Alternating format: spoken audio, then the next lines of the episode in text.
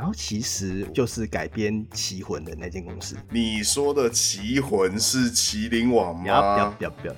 我有看到几集，我当然不能乱讲，你知道吗？就因为还没上啊。其实我觉得大家最好奇的可能就是左为怎么处理，因为左为毕竟是幽灵。对啊。我我也不能透露太多了，就是只能说。各位听众，大家好，这里是游戏客栈，我是袋鼠，我是小钟。本节目是一个关于游戏的 podcast，我们希望借由每周一集的分享，为各位精选当周的游戏新闻，并以聊聊重要的游戏话题，让你在繁忙的生活中及时补充 gaming power。那么话不多说，让我们立刻进入本周的游戏新闻。店小二上菜嘞！川普下令禁微信，母公司腾讯恐遭牵连。中国特别版 Steam 首发清单曝光，中国玩家表示别闹了。干掉超级玛丽，动森日本销量挤进 Top Three。杀手的第一视角，刺客任务三将推出 VR 版本。拿周边当薪水，暴雪员工发起问卷抗议低薪。魔物猎人真人电影进度百分之百，最后生还者二将改编影集。您现在收听的是《游戏客栈》。美国总统川普在美国时间八月六号签署行政命令，正式宣布未来所有美国企业禁止与抖音、微信合作。这两家中国 APP 背后的母公司分别是字节跳动和中国腾讯，而中国腾讯在近几年的国际布局中，已经默默入主不少游戏大厂，包含英雄联盟的母公司 Riot Games 拳头社，扬言要和 Steam 一分高下的 Epic Games，手游开发商 Supercell 和 PUBG 母公司 Bluehole。尽管白宫已经表明这项行政命令只针对腾讯旗下的微信，但一向不按牌理出牌的川普会不会扩大禁令范围还很难说。虽然这项行政命令还需要美国法院通过，但从历史上来看，由总统提出的行政命令鲜少被驳回。腾讯爸爸一直在买公司这件事情，我好像一直有在听说。你可以稍微跟大家解释一下这周到底发生了什么事？好像每个地方都在聊这件事情。就是啊，反正。大家其实也就当做川普又发神经了啦。就是其实这个抖音跟微信啊，这几天几乎是国际新闻的讨论主轴。主要是抖音跟微信在西方，就是台湾可能比较没有那么红，但是他们在西方跟其他国家其实是蛮红蛮红的。这两个主要的呃手机 app 嘛，一个就是通讯软体啊，另外就是影音软体。那其实，在美国之前，印度他已经先 ban 了这两个东西。印度对中国是，他们是有点仇视的，互相。没错，没错，他们的敌意是蛮深的啦。嗯，而且他们表现的比美国明显。嗯。然后对玩家的冲击，主要是来自因为微信它背后的母公司腾讯，它其实是中国数一数二大的科技公司，你可以把它想象成跟阿里巴巴是同等级的。它可以说是，呃，嗯、中国的资讯业的龙头啦。可以这么说，对对对。嗯、那因为它这么大，它其实已经在国际市场上已经默默布局很久了。就是它有很多西方大公司背后都有他们的股份，特斯拉也有啊，然后跟 Google 也有合作关系啊，嗯嗯大概是这样啊。Google 也有，啊、这我倒是没有不知道。然后特斯拉，特斯拉，因为我现在人在中国，所以其实我可以看到到处都有特特斯拉的车子在跑来跑去的。他们特斯拉真的卖的很好哎、欸。嗯因为特斯拉其实那个谁啊，马就创办人那个马斯克，他很早就说他想要进军中国这个市场，那、哦、他在上海跟广州哦，应该都有工厂，我记得都有。那除了刚刚你刚刚讲的都是一些比较实在、实际一点，那我们毕竟讲游戏的节目，那腾讯爸爸又买了哪些游戏公司呢？因为听说腾讯爸爸也买了不少。哦很多，真的很多。像我们刚，我们就一个一个来看嘛。像 Riot Games 就是那 LOL 母公司，它占股是百分之百哦，就是腾讯的人了啦。没错，它已经是腾讯的形状了。然后再来是那个 Epic Games，就是它有百分之四十八点四。我们台湾玩家比较知道的是它的那个平台嘛。就跟 Steam 对打，真的想要那个酷游戏。对不起的个资，没错没错。然后还有就 Fortnite，Fortnite 也是 Epic Games 做的。Fortnite 台湾叫什么？对对，要塞英雄哦。对，要塞英雄。嗯啊，台湾人比较少玩，但是西方人玩的很多，非常多。台湾还是有少数的实况组是有把它拉起来，比如说蛮有名的焦兔啊什么，他们就打很强。哦，对对对，好像是哦。然后再是类似的游戏，那个 PUBG 嘛，蓝洞，嗯嗯嗯它有十一点五趴，吃鸡，没错，就是吃鸡。呃，在皇室战争的开发商 Supercell 就是它有八十一点四，野猪骑士来喽！对对对对，它不光是皇室战争，它还有做那个、啊、部落冲突哦，然后还有那个叫什么荒野乱斗。这几个其实都是 Supercell 的游戏，对，看那个风格其实就很明显的看得出来是他们家做的。没错没错，嗯，然后在流亡流亡暗道嘛，POE 的开发商 GGG，它有八十趴。哎、欸，流亡暗道这个我倒是没跟到，因为我一直以为流亡暗道一直他们一直是独立制作到现在，想不到腾讯爸爸也把它买下来了。对啊，他像他们这种默默入主的，其实我是觉得腾讯有刻意想要低调压这些新闻的，嗯、他他自己可能也知道说。呃，自己中背后祖国名声在国际间可能没有那么好，嗯，对，他有时候就是默默入主，那就是反正我钱照赚嘛，我这事情我就不要讲，因为有没有讲对我的营收没有差，也是啦，对啊，他们其实讲的。搞不好更差啦，对啦，有可能是这样，没错，对啊，然后你看像那个是 Ubisoft 嘛，就育碧，嗯，它有五趴，然后暴风雪它有五趴，就是它什么都差一点，都差一点。哦，所以它几乎可以算是在比较主流的游戏界，你们的公司都有参与点股份。没错，没错，就是它其实国际布局很早之前就有，而且这个这个都不是一两年的事情了啦。嗯，像那个什么拳头社，我就记得那已经是哦，那好几年前了，好久了，应该有真的好久。对啊，有好一阵子。所以他他其实是以一个正常的公司来说，他眼光是很远大，他知道说这个东西是。未来的市场所在。我比较意外的是，Ubisoft 其实也有被入股诶。我以为 Ubisoft 一直都是他们一个自己的公司，然后只是来中国发展而已。想不到其实腾讯有，他们也是好奇中国市场，因为他 UB 也有做过中国类型的背景的那个刺客嘛，好像是横向卷轴。我对啊，共选的话，我真的是最近他们做的事也不意外啦。啊，只是 UBI 这个。我先这个看到这个 list 才我才发现这件事情，那也难怪最近那个什么自由军团没有自由了啦。但因为川普他现在降高，当然也是因为背后的就他对于中国的敌意嘛，认为中国一天到晚在干我老美各自啊之类有的没的，所以他才才想要这样硬干。哦，啊、不过这个东西似乎好像还在走行政命令，似乎没有通过那样子。还没有通过吗？嗯，对，他就是先放个消息，因为川普很喜欢干这种事情，他就是把商场上的做法拿来放在政治上，他不在乎他政治上有没有那个诚信或者是道义，他不管，反正我就先讲吧。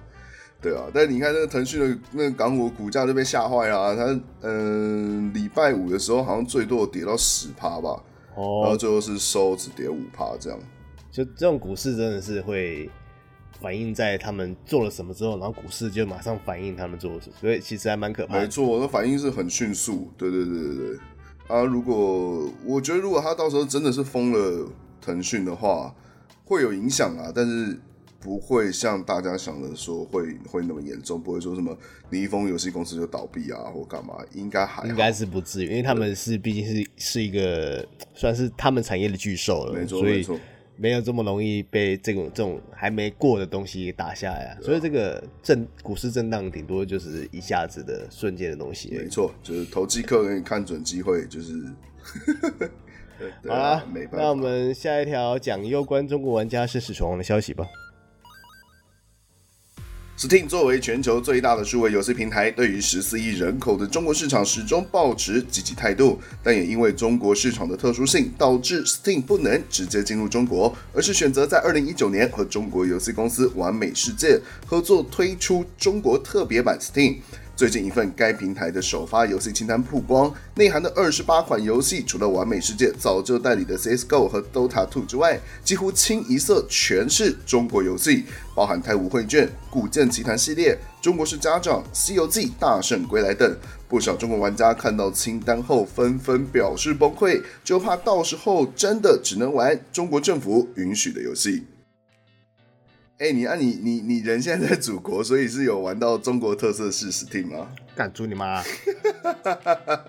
我昨天我看到这个新闻，我有稍微 去他们的百度找了一下百度，然后我其实找不到哎、欸，说实在，因为就是都是找到新闻，然后那个新闻就会都是就写说哦，可能会发生什么事，然后这个新的蒸汽平台，然后里面到底内容会有什么样的东西，然后据说是。里面会有什么防沉迷机制？然后开 Steam 之前，然后会有叫你有警语，就说你要先看个几分钟的警语，然后才能再进入这个 Steam 的平台里面。就是中国这边玩家其实他们非常喜欢 Steam，因为他们中国算是一个 Steam 现在的 Steam 已经算是一个他们玩家的最后的净土了。就是我每个人都可以玩到 Steam，而且不用翻墙。就是哎，我想玩什么游戏我都不用翻墙，我很开心就往外面玩，然后。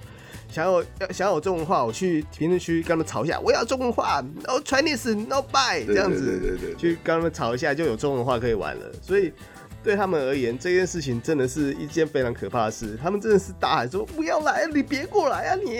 那就是因为他万一就是这个中国特别版真的来的话，这些玩家都玩不到其他游戏了，对吧？那所以他实际上这个哦，我们也不能讲国际版，就是它应该是正式版的 Steam。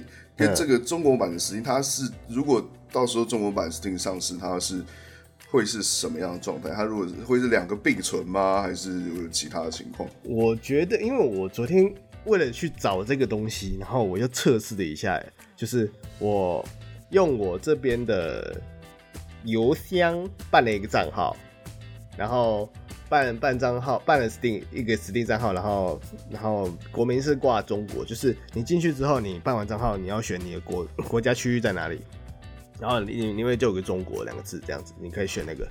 然后我猜啊，我猜应该是，呃，应该会是把就是到时候这个东西推出来之后，把那些填中国的玩家全部收进去，就是就是如果你有填中国的话，是怎样的，还是就是确保。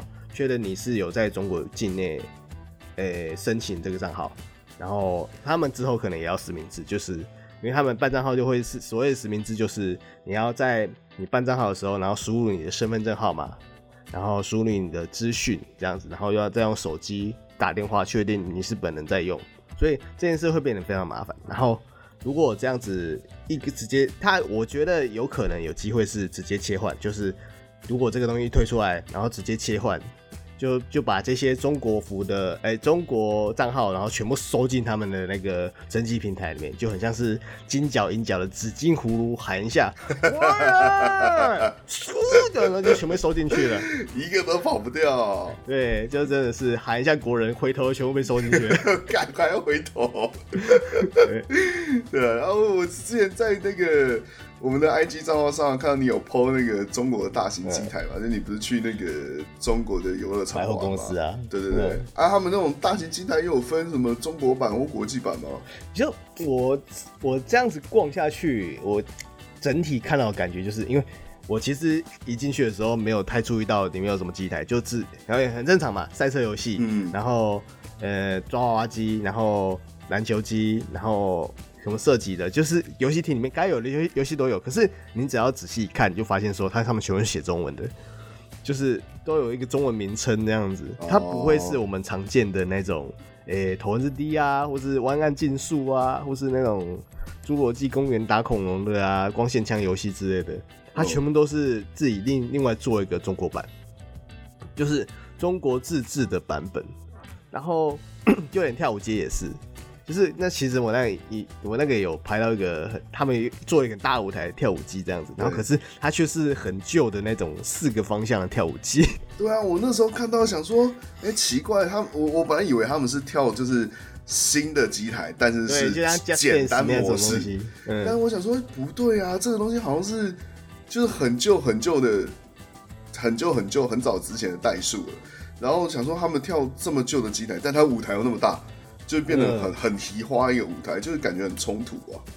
对啊，其实因为我觉得可能也是那个商场的他自己的摆设的问题啊。因为其实我在一些比较呃没有这么一线的城市，然后去他们的商场看，其实还是有一些正规机台的，就是还是有投资低啊，或是比较旧的，它就是没那么新，就是可能会是他们他们。中国的东西会是想要希望自己能做出自己的东西来，就是比如说，好，你去外面随便抄一个嘛，抄个什么东西来进来，然后你再把它做成自己的版本，就不只是这个啦。其实很多不只是游戏机台什么，其实很多东西都是这样子。就除了游戏啊，什么 App 啊、城市啊，都充满了中国特色社会主义思想。你们有 YouTube，我们有优酷。好的啊，对，优酷，优酷现在好像也不行哦，很久没有了啦。你们有 Google，我们有百度。百度对对对对对，都都想要自己搞一个。干你你啊！都想要自己搞一个版本，他们才会爽啊。嗯，对啊，但其实就是中国玩家他们。他们都知道政府有这个防堵的政策，而他们自己也想要玩到正常的游戏。所以他其实又用尽各种方法去闪避那些法规啊，生命自然会找到出路的。真的，上有政策，下有对策啊。没错，那我们就来看一下另外一个下有对策的游戏。最近频繁进行更新的《动物森友会》在日本国内销售上再创佳绩，累计销量已经高达七百一十五万，成功挤下一九八五年发售的《超级玛丽兄弟》，成为日本游戏销量纪录的第三名。挡在动森前面的分别是八百二十二万的《宝可梦红绿》和七百三十万的《宝可梦金银》。从数字来看，相信要挤进第二名是指日可待。上礼拜我们有讲到那个动物森友会，它不是有大型更新吗？有什么烟火大会跟那个梦境系统啊？我看你的那个巴哈上的文章也有那个新的连载，你大概可以可以跟大家讲一下你那文章里面大概写的什么？我那时候写的是，因为我之前做了一篇叫什么《委婉的甘蔗邻居》嘛，然后之后。因为那片的回响还不错，然后我想说啊，之后要不要再做个几个版本？然后几个一拖就是好几个月，然后就就在前阵子他的梦境馆出来的时候，我就想说，因为我的我家已经盖很好，盖得很漂亮，我就盖了一间庙，就就是其实是我做到一半的时候，然后我就。一起玩的朋友啊什么的说，哎、你其实可以盖庙干嘛的？然后就，哎、好像可以耶。然后我就试试看，我就把试着组合组合那些素材啊什么的，然后把它盖成庙。然后可是盖成庙，其实我也觉得，就是因为这个这个文章我是要编故事嘛，然后我就想我要想怎么怎么去把故事讲出来，那就变成说刚好是梦境馆这一次的。更新，然后让我想到说啊，对吼，妈祖可以托梦啊，哦，对，然后然后就自己在，因为它里面有另外一个岛叫做巴列岛，然后里面就可以随意随意摆饰你的东西，就是你可以把小动物啊全部丢进去你那个小房间里面，然后小房间里面就可以随随便摆你想要的东西。OK，我觉得就自己我自己弄完的时候还蛮蛮有趣的，我自己看完就嗯。哟，怎么都好笑啊！我靠，蛮有成就感的啊，希望大家一起去看一下。我其实一直都很喜欢做像这样子的，就看图说故事的东西，因为我觉得我的灵感是来自于以前有一个，像有一个就专门讲老片老片的那种老逼片的那种哦影评，就是这种摔跤大的摔跤大魔王。哦，这个我真的不知道。就他，他是专门在写一些什么，就是很很烂烂片的，比如说以前那种台版《北斗神拳》呐，就那种很好笑的烂片。然后他就专门就是写写图文，然后吐槽这样子，我觉得超级好笑。然后我就想说啊，不然我想试看这个模式，然后再来写在游戏里面。对啊，我想应该也是因为这种就是创作自由，是让就这动物森友会这么这么受欢迎的。可是他就是他这次受欢迎的。嗯的的的的程度远超乎我想象的。你看，它这个销量已经七百一十五万，而且是日本国内而已哦。我我我很好奇，它到底是背后除了这个就是自由创作的风格之外，是还有什么样的原因呢？我觉得这一次会冲这么高，首先它会是因为它第一次出在了高画质的次世代主机上面，然后又是 NS，NS 毕竟算是呃。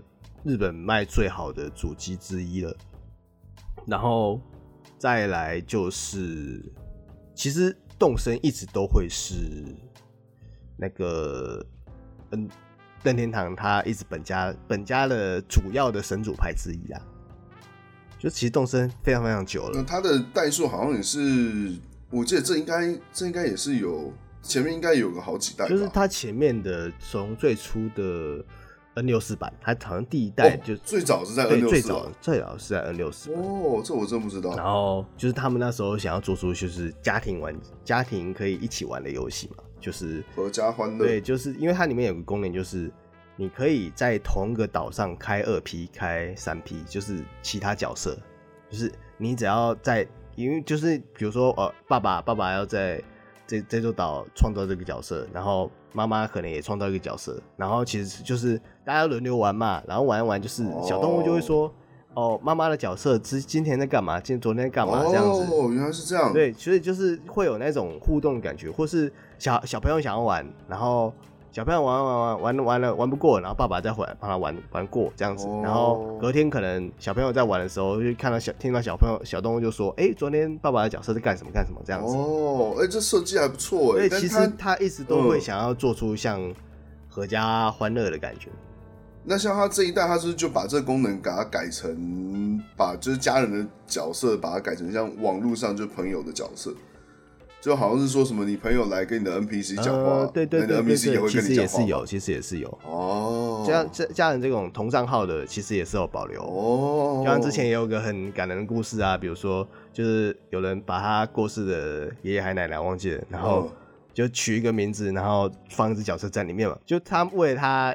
过世的爷爷奶奶就是放个摆饰在海边，然后钓鱼竿什么，就是说他爷爷生前的最喜欢的摆样子这样子，然后就有小动物去那边坐啊，然后就玩家跑去跟那个小动物讲话的时候，就那个小动物就说：“哦，这个这个位置是我保留给你爷爷，就他他就取一个他爷爷那个名字的角色这样，所以保保留给你爷爷，比如说叫强森，哦，这个位置我是保留给强森的，你要过来坐吗？这样子。”那、啊、其实那个当下是感觉是非常非常不一样的。哦、呃，就是任天堂玩这种手法是相当炉火纯青的。对啊，其实就他们里面小动物都对你是非常非常友善的，嗯、因为毕竟现现代人就是你你如果有人对你很友善的话，其实你是很容易感动，因为这种温馨亲情路线。对对对，这种温馨的东西其实是大家非常喜欢。然后现在又在。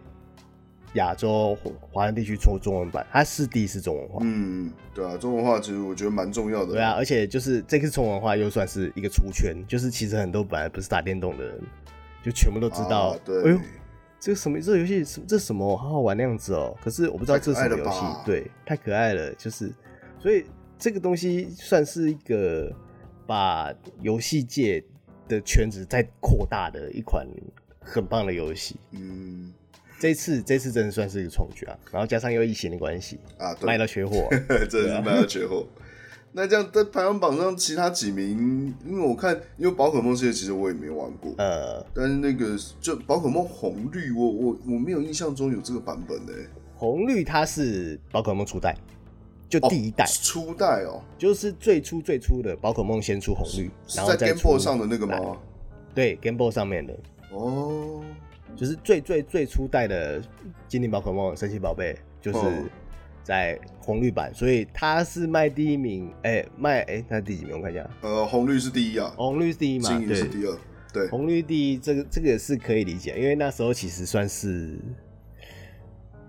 宝可梦最红最红的时代了，因为那时候动画刚昂，就是他们一全力在狂推精灵宝可梦这个 IP，就是那时候叫神奇宝贝台湾。然后，对对对对对，就是你只要有 Game Boy，就一定要有宝可梦。跟 Game Boy 基本上就是宝可梦专梦专用机啊。我我觉得我算是异类，我那时候反而都没有在玩这些，我都拿去玩洛克人。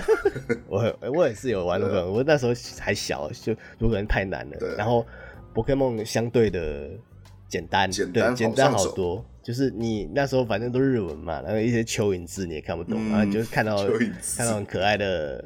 Pokémon 这样打来打去，我就就就很好玩，然后又跟同学讨论啊什么的，嗯，所以所以说那时候小时候小时候一种梦想就是我要我一定要玩宝可梦，我一定要玩宝可梦，我要跟同学一起玩这样子，然后结果整个小学时代完全没有碰过 Pokéball，然后金银版也金银版就是可以说就是因为红绿版它是一百五十一只 Pokemon，嗯对，然后金银版的话就会是再加一百只，就变成两百五十一只。也就是说，这两百五十一只算是 Pokémon 刚起来最最最最黄金的时代，就是大家全世界连你阿妈都知道皮卡丘是什么的 这个时代，就是所以说金银版跟红绿版会是卖了前两名，是算是可以理解，就是可以可以知道为什么啊，因为真的是太红了。哦，那这样看起来，这个动身其实有点，就是这一代动身有点像是复制以前那个宝可梦，就是是红红绿金银版的路线就是凑天时地利人和。嗯，真的真的真的会是。好，那我们下一条新闻也要来讲讲尝试新游玩方式的游戏。呃，那个后脑勺有条码的光头哥哥。距今已经有二十年历史的经典潜行刺杀游戏《刺客任务》，日前在 Sony 的官方直播上公开了最新作《刺客任务三》，已经一段一分多钟的实机示范画面。特别的是，这段示范影片采用 VR 视角，官方还强调内容也会包含前两代的相关内容。VR 场景的部分大约会有二十多个。《刺客任务三》预计在二零二一年登上 PSVR。哇，其实其实这个跟那个育碧的那个刺客教条比起来啊，我觉得刺客任务比较符合我们传统对这个这个职业的想象，还是就那种杀手或者刺客，对啊，你你有玩过这系列游戏吗？欸？有啊，因为我之前好像蛮久以前吧，买了一包慈善包，因为所谓慈善包就是他们就慈善机构，然后有个网站是专门做慈做给慈善机构，然后里面包了很多游戏，然后里面可能是要二十美金就可以买到了。很一大堆游戏这样子，嗯，对，然后我就有买了一包，然后里面有整套的旧旧版的旧旧世代的杀手四十七，然后里面我玩了里面一款，就是玩我其实我只有玩里面其中一款就是赦免，哦，对，因为杀手四十七其实有分新新世代跟旧世代，然后我玩的是旧世代，然后我们今天新闻讲的这条是新世代的第三代，哦，那我稍微讲一下说这个杀手四十七里面到底在玩什么。它其实就是一个主角，就是一个杀手组织的培养出来的杀手，就专门培育杀手组织培养出来的杀手。然后那个杀手四十七就是他四十七号嘛，然后就叛逃啊，然后跑出去，然后被组织追杀，这种很正，一般来说可以常看到的剧情嘛。王道剧情。对，然后他游戏好玩的地方在于说，他每个任务哦，就是你有一个暗杀目标要干掉他，然后可是你要怎么解决这个暗杀目标，你可以自己决定，而不是。像一般的游戏，你要照着任务目标走，然后你要走到这边，走到那边，然后再拿个什么东西，然后再把它干掉。这种事情就是这种这种事情你要自己决定。比如说，我我要在一个游轮里面把那个船长杀掉，就是或是里面有一个 VIP 把他杀掉，可是他旁边全部都是人啊，然后我怎么办？然后我是不是就可以走上船，然后把电停掉？然后电电停掉，大家就有反应嘛？或是我用对讲机，然后把谁叫走，然后就可以。趁机潜行上去，然后还甚至还可以，我只要把其中里面的船员打晕，然后把他关在厕所里面，然后把他衣服穿上去，穿上去，我就可以穿着穿着，比如说船员的衣服啊，船长的衣服啊，然后就潜行到别的地方去。那当然是有机会会被发现的。所以我觉得这款游戏好玩的地方就是在于说，你在每一次的想要解任务或是杀击杀目标的时候，它的过程的推理逻辑就是你可以在。无没有人发现，然后而且又非常有趣的方式把目标发目标杀死，那件事真的非常有成就感。就是为了要达成一个目标，你可以有百百种的方式去尝试。嗯嗯，嗯，就是没有一个制式的流程，听起来像是这样。对，然后击杀目标的方式也是不止一种，就是其实你你也可以就是拿枪双枪那样一硬干，然后就把它干到干到底也可以啊。哦，就是有有那种硬派路线，从头打到尾。这样子分数会很低啊，就是它其实还是有分数系统的。哦，哦，还有分数哦。对，就是有时候是为了干高分，就是那时候我玩赦免的时候。就是看到同时有哎、欸、好多人在玩哦、喔，干嘛的？然后我就想到，哎、欸，这个我这个人我认识，他有玩哦、喔。然后我看他分数比我高，不行啊，我一直重打那关。就是也是想办法把分数冲高，对不对？对，就很有趣。Okay. 那因为我我看他这次那个预告片，它的是用那个 VR 的表现方式，因为它它里面不是有一段是拿那个那个什么类似像钢琴线的东西，你要从后面。勒人家脖子，嗯，对对，那是他的专属武器哦，标准配备就是，对啊，他因为如果你用 VR 的话，等于是你那个就是你要自己玩家要自己动手，你要拿操控器做出这样的动作。嗯，但是其实我我觉得啦，PS 的 VR 它有很大的硬体限制，就是跟电脑的 VR 比起来，它其实算是蛮弱的。对啊，其实而且画质也不好。对，然后希望他，他说二零二一年登上 PSVR 嘛，就看那因为那时候一定是 PS 五的 VR，嗯嗯，就只能说希望那时候搭配的 VR 可以好一点。现在 VR 可以说还算不太成熟了，电脑版的我觉得没什么问题，PS 四的因为硬体上限就在那边嘛，对啊，而且又要便宜，对啊，对啊，哦，那那个真的是便宜很多，对啊，对啊。那因为我那时候其实夏特有想要买啊，但是我我其实看不太懂最新一代的那个购买方式。它其实，在一代出来的时候，那时候我有考虑要买，因为我觉得很好玩。可是它试出的方式却是用一张一张、一个章节一个章节一个章节的方式卖，一个章节一个章，所以是它一开始只卖第一个章节，然后后面像资料片一样，就是一张一张出吗？它算是慢慢试出吧，比如说隔隔几个月，或是。释出一章节，然后让你玩这样子。可是这这这种卖法真的是会让人蛮不爽的，所以我看到这个卖法，我就不太爽。它比较便宜吗？它如果就是只出一开始第一张的话，它它有比较便宜？好像有，好像有，好像可以让你试完第一张之类的。哦，那就还好。不知道哎、欸，那厂商这种做法是想要多捞一点钱吗？还是就如果说我我假设我资金还没到位啊，我后面做不出来，我就先。前面先做个东西试试看大家的水温。我觉得有是是有一点想要做实验的概念在里面，因为他们这个新世代第二代好像就没有这样卖哦。然后因为区段卖这种事情其实一直有在做，就很多地方都有在做，比如说拍电影啊，也是分上下集拍嘛，像是赤壁啊。哦，对对对，也是也是。对啊，然后太太极门啊，就是那个也是也是都是。分上下段嘛，然后像之前最夯的 FF 七也是啊，嗯、其实他们就是前半段的剧情就这样子，然后就后面就是要等续作嘛。哦，就现在很多都会是有那种你哦，你想要把前半段后半段分开来卖，如果前半段卖的好，当然最好，然后又有钱可以把后半段做得更好，我觉得算是一个不错的商法，而只是这个。三角四十七一代这个挤牙膏式的卖法其实还蛮不爽。如果它是分前半后半的话，就不会这么舒，就不会这么不舒服了。所以他们之后就取消这个功能，就取消这样卖法了。然后评价可能风评可能不太好，对吧？这厂商也想要赚钱呐，但是嗯啊，有赚钱不见得会对员工好啊。就例如我们下一件要提到的这个公司。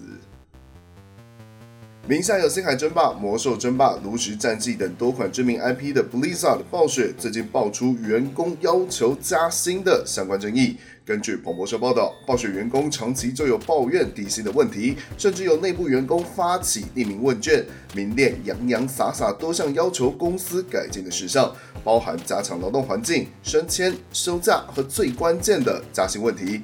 不少员工抗议薪水比同行还要低，甚至在跳槽后获得百分之七十五甚至百分之百的薪资调整幅度。然而，暴雪人资在回应相关争议时表示，因为职务所得的相关游戏点数、周边产品等也列入薪水范围内。美国境内并没有针对游戏产业的大型工会，暴雪内部的劳工抗议行为将会成为相关行业的观察重点。暴雪变狗血。我说当年玩家共同信仰暴风雪娱乐，最近这两年真的不知道在冲三小哎。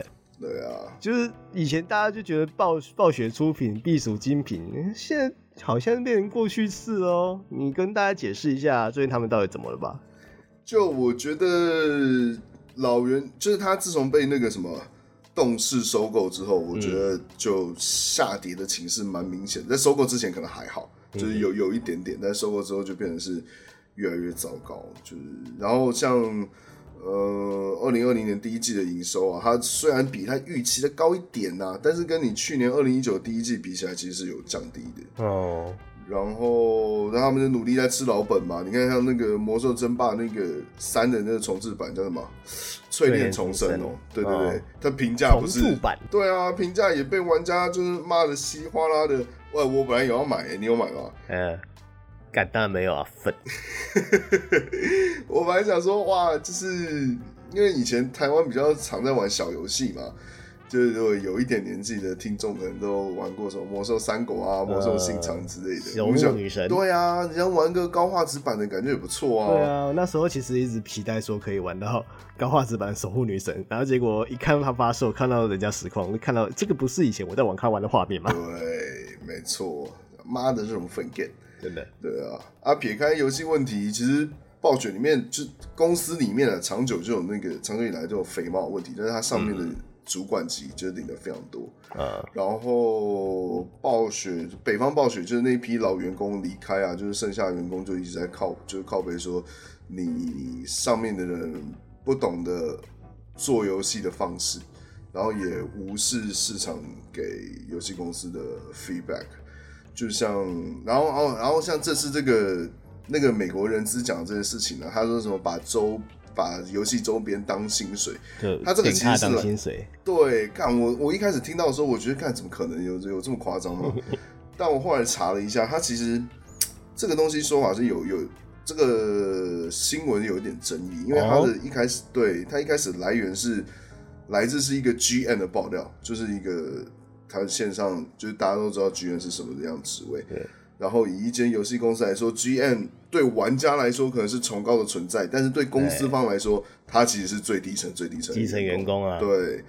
然后他是说，他只拿到那个德州当地的最低薪资啊，就是所以才是有那个暴雪人质的争议回复。他就说，他其实完整的说法是你包含这些。周边啊、月卡啊、点卡什么加一加，说这些东西加起来，我们的薪水是同行的两倍哦。哦，就是你有原本的底薪，然后加上我们又送你什么东西，给你什么东西，所以这些东西其实你是拿更多的。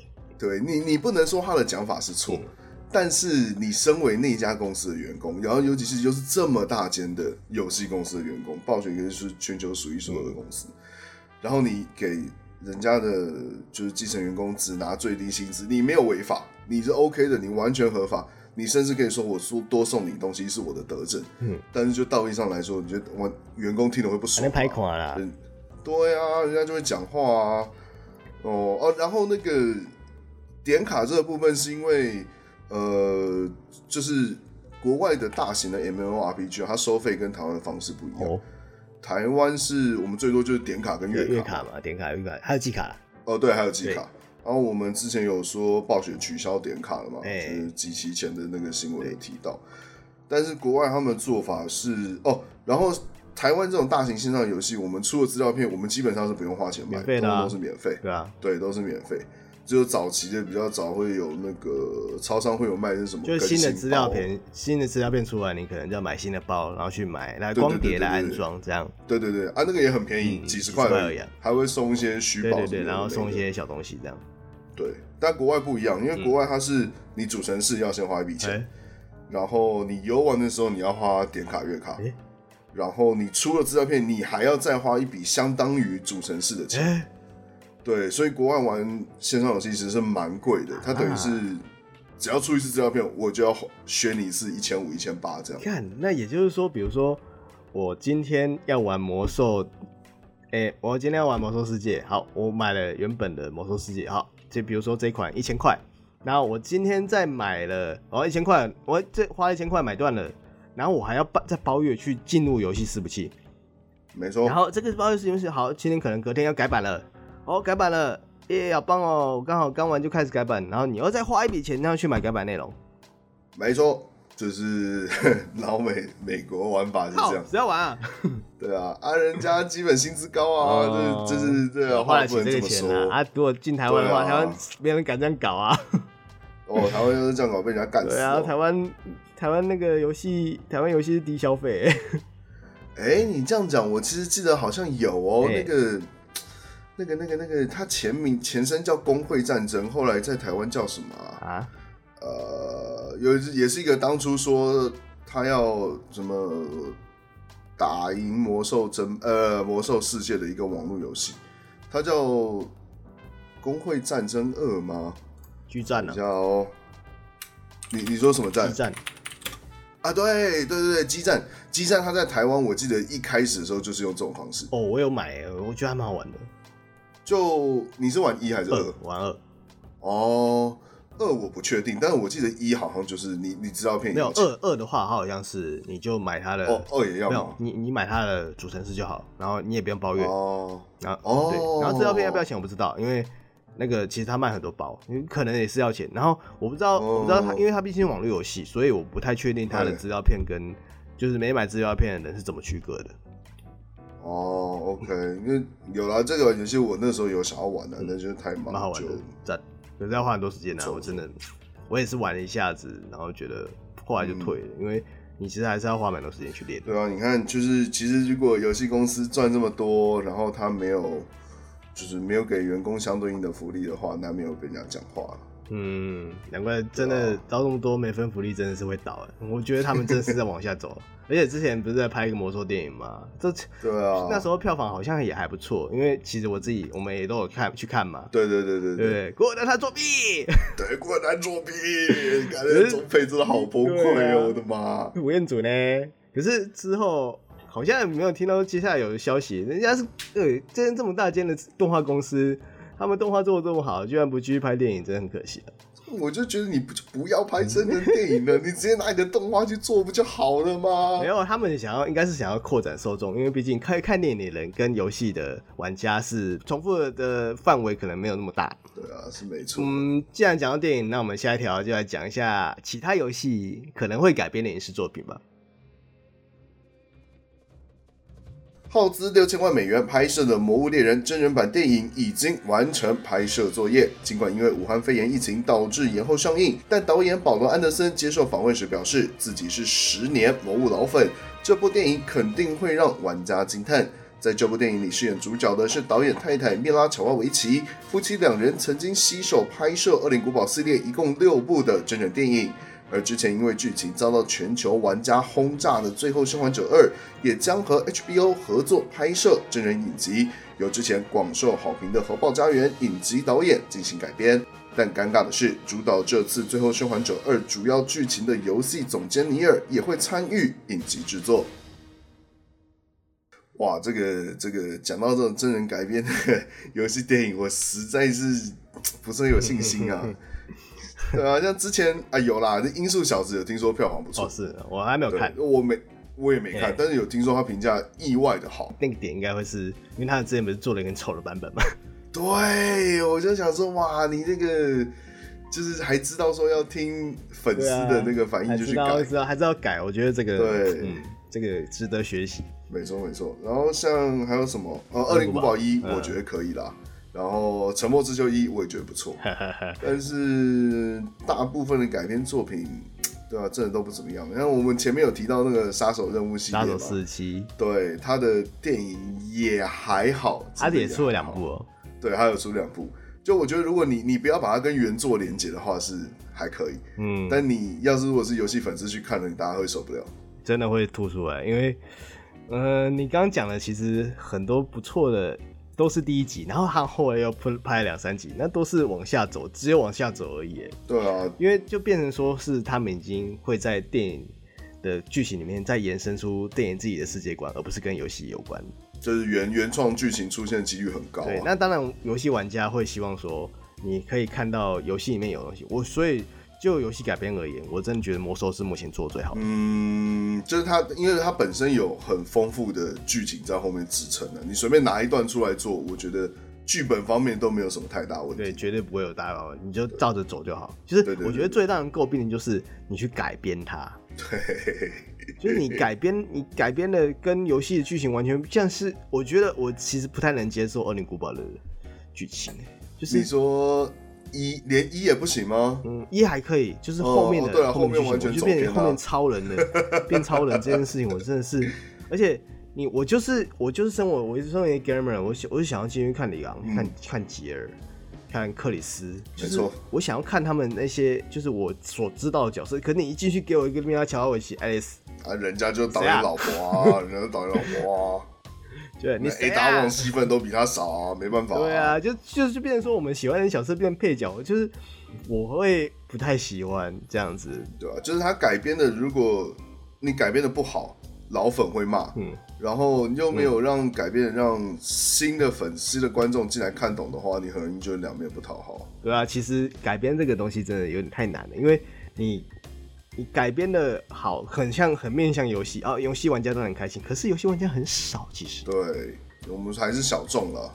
对啊，嗯、那那些会看电影的才是大众，就是啊，今天看，哎、欸，今天看什么啊？哎、欸，魔猎人呢？这是什么东西啊？好宅哦、喔！嗯，不要看这个，我们去看那个，我要好好爱你这样子 之类的。对啊，好熟悉的对话，就是，嗯，这是什么东西啊？哥吉拉啊哈，恐龙好宅哦、喔，就是，哥哥吉拉已经算比较好的内容，对，所以会有比较偏中庸的电影会在会比较吃香，然后所以游戏改编，当然受众大部分的票房可能还是会来自于玩家，嗯。对啊，就是我我觉得其实改编成电影之外，真人影集也也可以，也是一个选择啦。因为真人影集的成本比较小嘛，嗯、然后你可以出可能六集、十集，对的剧情安排可以比较细致啊。然后像那个猎魔师就是啊，巫师我觉得是对啊，巫师嘛，巫师哦那个真的好看，对，还没看的真的推荐大家看，我要去看它。然后。你要看可以，你看到第七集就好，不要看第八集。啊，我已经忘了每一集每一集在讲什么，第八集在讲什么？因为为因为什么呢？因为他第八集在第二部做错之前，他吊足了胃口，那个很不舒服。我我哦，好，介于不要暴雷还是不要说？对，我不我不暴雷了，反正就是我我觉得他最后吊足、嗯、就吊胃口吊太吊太足了，okay、所以我那时候看完就说啊，就这样啊，搞一下，然后呢？毛起来想要看下一季，对，我超级想要看下一季，我超级期待，因为据说已经开始在拍了啦，哦、就是在复拍了。对，嗯，那对啊，像这次跟《最后生还者》合作的 HBO，他说他会改剧情啊，然后、哦、那因为最后《最后生还者二》这次最大的问题也在剧情上嘛，就很多粉丝跟玩家看到这个改编真人影集，都希望说那个谁啊。那个游戏编剧啊，尼尔大大就不要看，拜托啊，对，不要再乱闹了，好不好？但我我其实我自己本人无所谓啊，因为对我自己也讲过，我很喜欢这次的剧情安排，呃、但就大部分人不喜欢。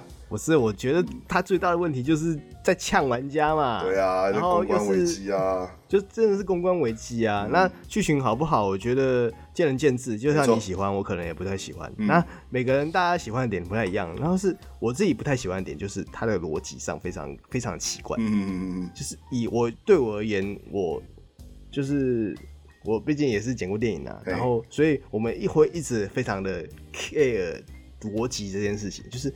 这个他他做这件事情之前，你做了什么事情，是不是合理，而不是你在以到处插叙的手法，然后再强势灌输一个观念给观众，这个其实是很硬来的。就我自己很不喜欢这样的这种这种讲讲故事的方式。嗯，就是我自己会会很希望说，这个角色有很多的铺陈，然后慢慢的跟着观众一起成长。而且我觉得游戏这个载体算是可以把一个。故事拉得很长很长，就是玩家的游戏时间非常长嘛，那你可以在这个中间中，再去把这个角色的铺陈啊什么的都做了很满很满很满，就比电影还要好叙述多了。可是他却是还是把这些铺陈给弄不见了。嗯、我觉得这个就是算是他的剧本上一个非常可怕的地方。对啊，就真的很糟。嗯，我自己会觉得这个点很糟了。对啊，就是他他今他今天这样子搞，就是以前以剧情为卖点，现在大家可能已经看到最后生还者啊，什么那个编剧要出来就怕了。然后说刚刚说到这这个新闻是讲《魔猎人》嘛，那其实我其实不太能想象说《魔猎人》为谁可以改编成什么样的电影，因为其实《魔猎人》里面的剧情非常的薄弱，对，很薄弱。它其实游戏方式是很单纯的，就是你就是一直打龙嘛。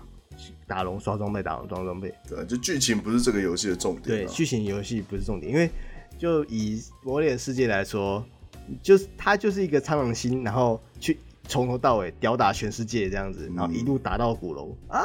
天哪，苍狼星你好棒哦！哇哦，苍狼星加油！好，现在交给你了，苍狼星这样子，然后就反正什么事情，NPC 什么事情丢给玩家，就是如果你单看剧情的话，它是是一个非常无聊而且。而且又非常无厘头，就空虚啊，很空虚。对啊，然后所以我很好奇，说他可以怎么改编这个电影剧情啊？因为我记他好像有稍微试出了一点剧情大纲吧？对啊，改那个剧情大纲，我我我光这样看，我觉得有跟没有一样啊。就是说什么什么密拉乔瓦维奇什么联合国军队指挥官哦，然后不小心被丢到一个充满怪物的地方，然后世界对，然后遇到当地的猎人东尼加东尼卡。然后就为了要阻止这边的什么魔物跑到现实世界来，那两个人携手合作之类，巴拉巴拉巴拉，这有讲跟没讲。我我真的不懂为什么硬要扯现代线呢？就是因为现这个魔猎人，我其实没办法的，没办法跟现代连接。就是它其实就是一个奇幻世界啊，嗯、就是里面都是古龙，它它里面的世界观已经架设的非常的，嗯，非常完整了。就是你进入魔猎人这个世界，你不会觉得任何东西是奇怪的。我觉得，除非是像那种魔界这种等级，就是什么精灵矮人这种，大家就是你小时候听过故事，都知道已经有先入为主的这个概念在的这种改编作品的话，不然像是什么魔物猎人这种，他大家没有那个没有那个样子，那个世界的样子，没有那个想象的话，嗯嗯，你可能就还是被迫要从现实世界做连接了。对啊，而且如果电影又是面向了全世界的非玩家。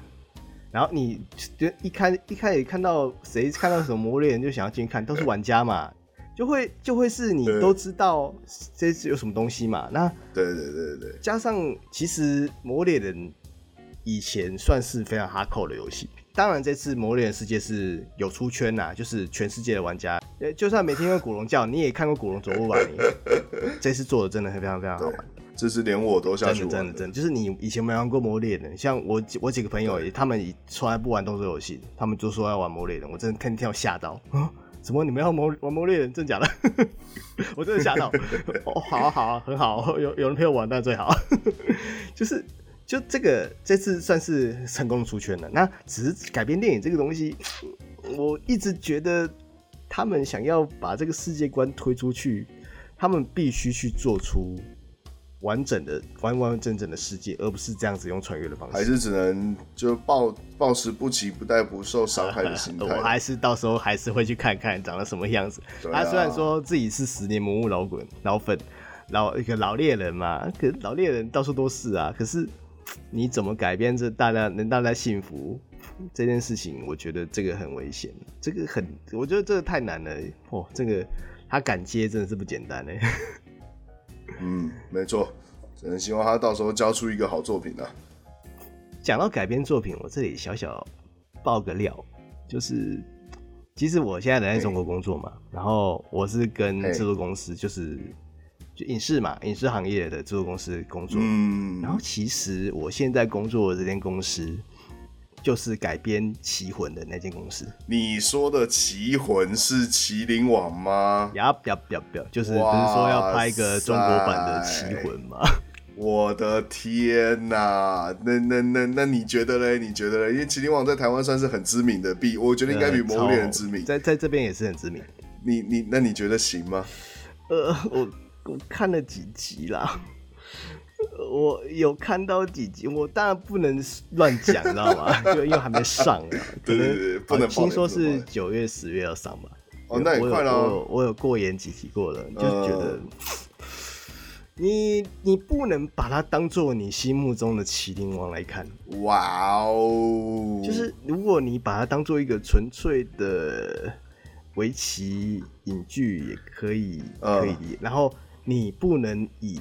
你如果你身为一个中国人来看这部作品的话，其实是觉得很 OK 的。哦，OK OK OK，然后就是你知道他们的本土化这件事情，可以啊，做的非常的地道，对他们非常的接地气啊。哎呀，关于 然后其实我觉得大家最好奇的可能就是佐为怎么处理嘛，因为佐为毕竟是幽灵嘛。对啊，我我也不能透露太多了，就是只能说不要再说，不要再说了。我我只能说。遇事不决，量子力学啦，太恐怖了。那今天的节目到此告一个段落。另外向大家推广一下我们的 IG Gaming 零五二，也就是 G A M E I N N 下底线零五二。我们会在 IG 放上各个游戏的二创作品，欢迎大家追踪欣赏。如果你有想聊的主题，或是有不同的想法，欢迎在下面留言，我们会在下一次节目中提出来一起讨论。喜欢的话，也请记得订阅节目，顺手五星。本集也会同步上传到 YouTube，搜寻“游戏客栈”，也记得订阅，按下小铃铛，随时想听就听。那么，游戏客栈，我是袋鼠，我是小钟，期待各位下次的光临。